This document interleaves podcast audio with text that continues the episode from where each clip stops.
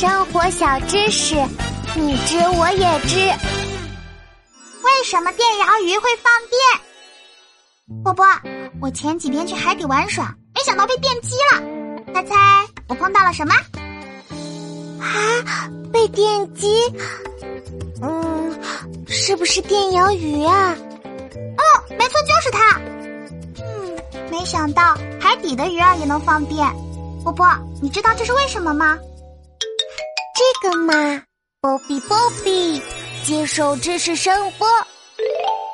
电摇鱼又叫做海底活电池，它们体内有一种奇特的放电器官，可以产生很高的电压。放电器官的结构像一块块小板，也叫电板。电板？嗯嗯。电摇鱼体内的电板很多，每秒钟能放电五十次。一旦放电，在它附近游泳的人会觉得全身麻麻的，甚至被电的颤抖呢。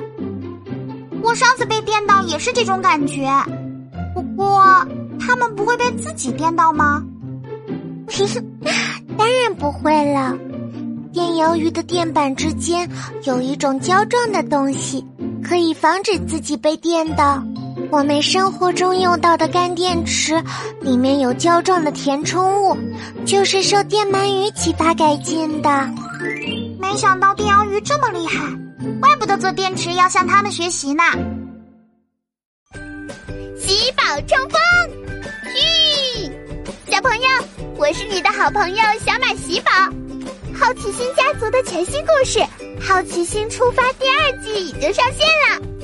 我们不仅有了神奇道具波波球，可以上天入地，去历史上认识古人，还能去天空、海洋、身体、宇宙等等地方冒险呢。如果你也想加入我们，记得在 APP 里搜索“好奇心出发二”，订阅和收听专辑哦。